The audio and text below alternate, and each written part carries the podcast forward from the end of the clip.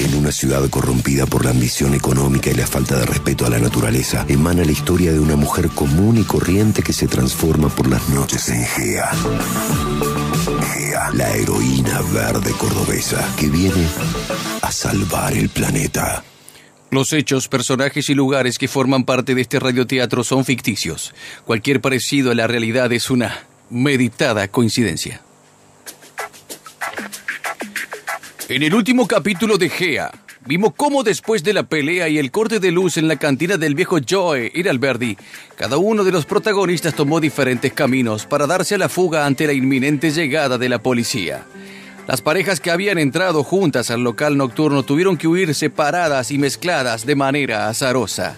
Solo hubo un detenido por la policía local y se trata nada más y nada menos que de José Acampe, el candidato ecologista que es opositor al alcalde cordobesístico y que arrasa en las encuestas.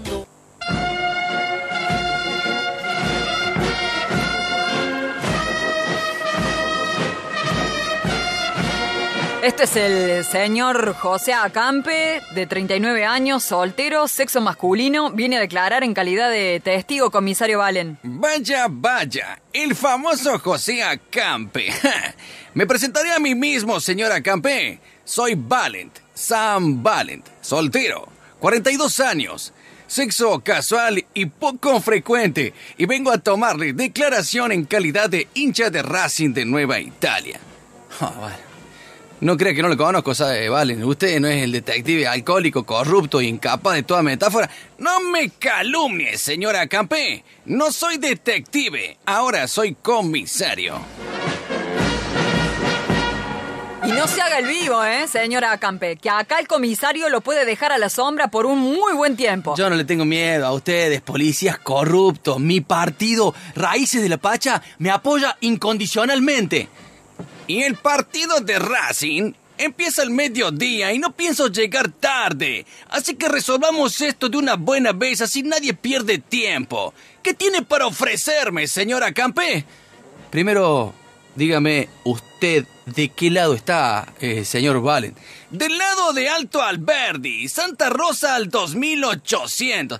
No, me refiero a la política, Valen es ecologista, usted es cordobesístico. Soy alcohólico, señora Campe. la verdad que esta conversación no tiene ningún sentido. Usted es demasiado literal, por decirlo de alguna manera. Libéreme, libéreme, y le prometo que lo voy a tener en cuenta cuando mi partido, Raíces de la Pacha, esté en el poder. Vaya, vaya, vaya. Me gusta lo que acabo de escuchar. Creo que empieza a entender usted cómo funciona la política en la civilización cordobesística. Mientras tanto, el idealismo de José Acampe empieza a corromperse a medida que choca con la realidad y con tipos como Sam Valent. El alcalde y Horacio viven una intensa aventura al huir de Alberdi en el estartalado Fiat 1500 color marrón café con leche del líder de la resistencia.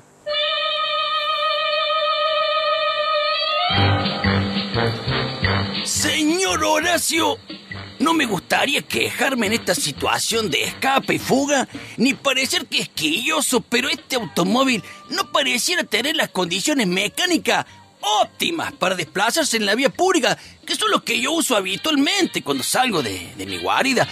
¿Cuándo le realizó el último irreglamentario ITV a este, a este vehículo?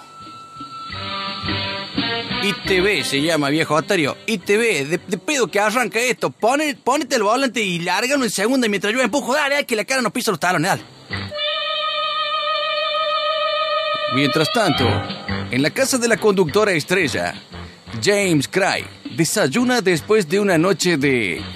¿Cómo decirlo? Pasión desenfrenada. Y saca los trapitos al sol de todos los protagonistas de este radioteatro. Ay, No te puedo creer que vos saliste con Gea cuando eras un adolescente y que Gea siempre estuvo enamorada de José y que hay una empresaria que era jefa de Horacio y que está encima del alcalde para tomar las decisiones. Está ahí, no, no, José. Parece que José Acampe está celoso de vos porque cree que te fuiste con Gea. Esta información es tremenda, es una bomba. El público se va a volver loco cuando sepa todas estas intimidades.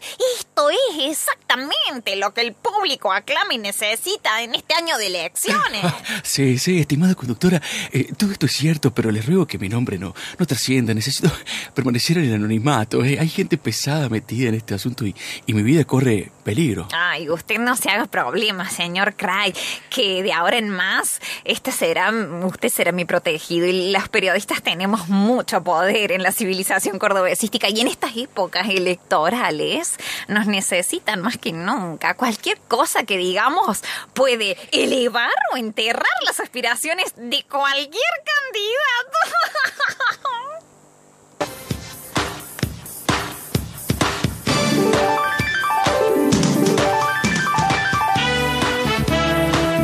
Mientras tanto, en la otra punta de la civilización cordobesística, en los barrios de Alcurnia, Gea camina en la madrugada después de que el chofer del alcalde la ayudara a huir de la cantina del viejo Joe en Alberdi.